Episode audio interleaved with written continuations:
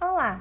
Nesse podcast você irá aprender um pouco mais sobre a gripe causada pelo vírus influenza, a H1N1, inicialmente chamada de gripe suína. No decorrer do ano de 2009, vivenciou-se uma nova pandemia mundial, a pandemia da influenza A H1N1. O vírus da influenza A H1N1, também conhecido como gripe A ou gripe suína, se disseminou rapidamente em todos os continentes. A gripe suína refere-se à gripe causada pelas estirpes de vírus da influenza, que habitualmente infectam porcos, para os quais são endêmicos. Em seres humanos, os sintomas de gripe A H1N1 são semelhantes aos da gripe sazonal e, em geral, causam sintomas como calafrios, febre, geralmente superior a 38 graus Celsius, garganta dolorida, mialgia, forte cefaleia, tosse, fraqueza, desconforto geral e, em alguns casos, náusea, vômito, diarreia e ardor nos olhos. Estudos destacam que o evento que propiciou a emergência do novo subtipo pandêmico foi resultante da recombinação genética de vírus suíno, aviário e humano, com potencial de disseminação entre humanos. O novo vírus da influenza A é geneticamente distinto dos vírus influenza. Pesquisadores afirmam que o vírus AH1N1 circula no mundo desde 1977. Entretanto, a análise, análise genética dos últimos anos do vírus indicou que eles eram novos vírus, não detectados anteriormente, quer em suínos ou na população humana da América do Norte. O vírus é transmitido de pessoa para pessoa por meio de gotículas e de pequenas partículas produzidas pela tosse, espirro ou durante a fala, como também pelo contato das mãos com superfícies contaminadas, podendo evoluir para a insuficiência respiratória aguda grave, que tem a sigla SRAG, e óbito. A capacidade do vírus influenza pandêmico H1N1 de 2009 de causar doença decorre de sua habilidade em provocar ataque celular ou citotoxicidade direta, por exemplo, acarretando lesão sobre o epitélio respiratório e liberação de citocinas mediadoras inflamatórios secundários à infecção viral.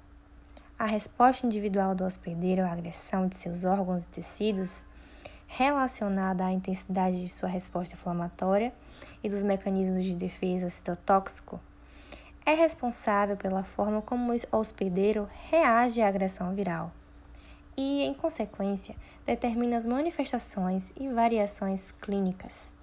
A mortalidade associada à infecção pelo vírus influenza pandêmico apresenta-se apresenta intensidade similar, similar à da infecção pelo vírus influenza sazonal. Associa-se, entretanto, com doença grave em grupos específicos como as gestantes, criança com menos de 2 anos de idade, adultos jovens e em associação com algumas comorbidades. A patogênese dos vírus influenza são constituídas por um RNA de hélice única, pertencem à família dos ortomoxovírus e, se subdividem em três tipos, A, B e C, de acordo com a sua diversidade antigênica. Os vírus dos tipos A e B causam mais patogenicidade e mortalidade do que o tipo C. Os tipos A e B causam epidemias a cada inverno, enquanto o tipo C tem pouca importância epidemiológica, uma vez que provoca doença leve ou assintomática. As epidemias e pandemias estão associadas em geral ao tipo A. Esses vírus podem ser divididos em subtipos de acordo com as proteínas de seu envelope, chamadas de H, hemaglutinina, e de N, neuroaminidase. A confirmação lab laboratorial de influenza é importante para medidas de controle da infecção e para otimizar o tratamento. Além disso, o diagnóstico específico pode limitar o uso indiscriminado de antibióticos. As amostras de secreção nasofaríngeas obtidas por SWAB ou aspirado nasal devem ser obtidas preferencialmente durante as primeiras 72 horas de doença, uma vez que a quantidade eliminada do vírus diminui após este período. O diagnóstico laboratorial pode ser feito por cultura viral, testes sorológicos, detecção de antígenos virais, virais e a reação de cadeia de polimerase. Na consulta de enfermagem, o enfermeiro age como promotor da saúde e agente de prevenção. Deve estar atento para sinais e sintomas desta doença, para intervir de maneira resolutiva. A gripe manifesta-se clinicamente como um resfriado comum, de faringite, traqueobronquite e pneumonia, além de diversas complicações, sendo capaz de favorecer a infecção humana por outros microorganismos. É na consulta de enfermagem que uma escuta qualificada, onde iremos trocar informações com o paciente e orientar corretamente. No exame físico feito pela equipe de enfermagem, deverá conter inspeção, palpação, percussão e ausculta.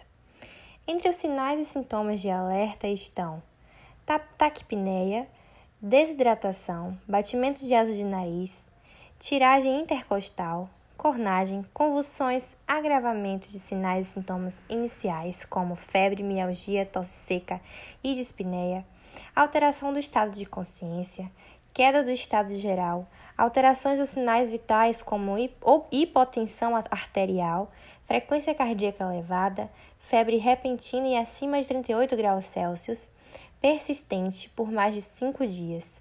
A oximetria de pulso estará com saturação de oxigenação menor que 94%, podendo vir acompanhados de diarreia, ardência nos olhos, dificuldade respiratória e dores de cabeça e nas articulações e músculos. O período de incubação pode variar entre 24 horas a duas semanas. Pessoas com tais manifestações devem buscar atenção básica a fim de diagnosticar a doença. Os kits utilizados para coletas de materiais com fins diagnósticos fornecem os resultados em até 72 horas, sendo necessárias amostras de secreções respiratórias de no máximo 7 dias após o início das manifestações. Pode ser necessária a coleta de sangue para diagnóstico diferencial.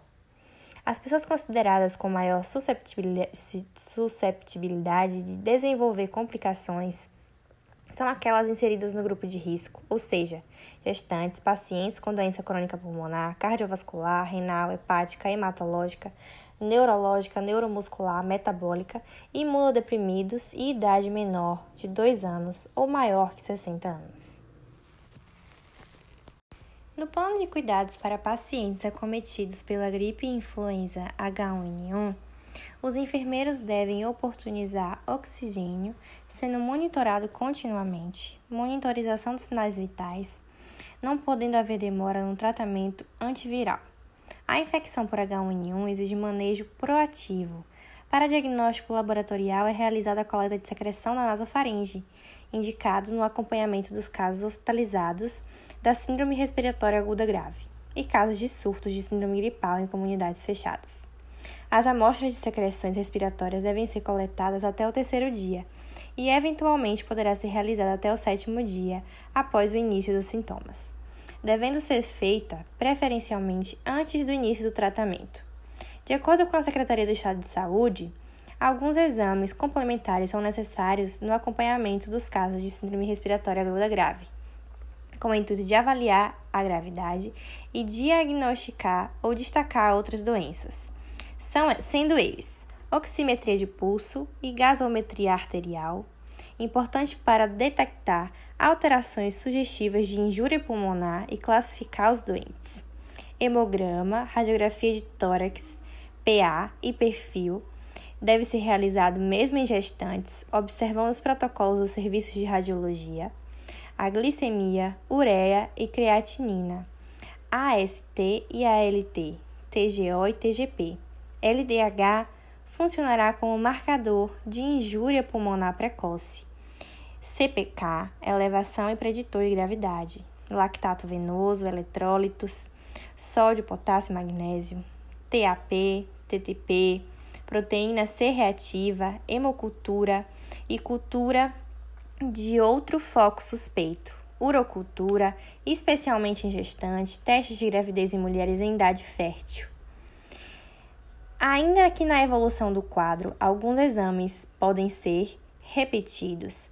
No hemograma, leucocitose ou leucopenia, neutropenia. A radiografia de tórax pode evidenciar infiltrado intersticial localizado ou difuso, ou presença de área de condensação. Deve-se dar atenção especial aos usuários que apresentarem quadro clínico de síndrome gripal, sem dispneia e com alterações radiológicas compatíveis com uma infecção por influenza. Usuários com casos confirmados de alteração radiológicas precoce podem apresentar evolução para formas graves. Na falta do exame complementar, atentar para os critérios clínicos de gravidade com o intuito de encaminhar precocemente é válido. A teoria geral de enfermagem de Dorothea Oren é composta por três teorias interrelacionadas: teoria do autocuidado, teoria do déficit do autocuidado e teoria dos sistemas de enfermagem. Para a melhora do paciente acometido pela doença e, consequentemente, sua recuperação, o autocuidado se mostra necessário, pois este é a prática de atividades que o indivíduo inicia e executa em seu próprio benefício, na manutenção da vida, saúde e de seu bem-estar. A vacina se encaixa nesta etapa, pois seria a melhor forma de prevenir-se. Para os já acometidos pela gripe, aplica-se ao caso a teoria do déficit do autocuidado, que determina quando as ações de enfermagem são necessárias. O déficit do autocuidado ocorre quando o ser humano se acha limitado para desenvolver as ações deste autocuidado e necessita desta ajuda profissional da enfermagem. Entretanto, no processo de cuidado hospitalar, para sua melhora no enfrentamento da doença.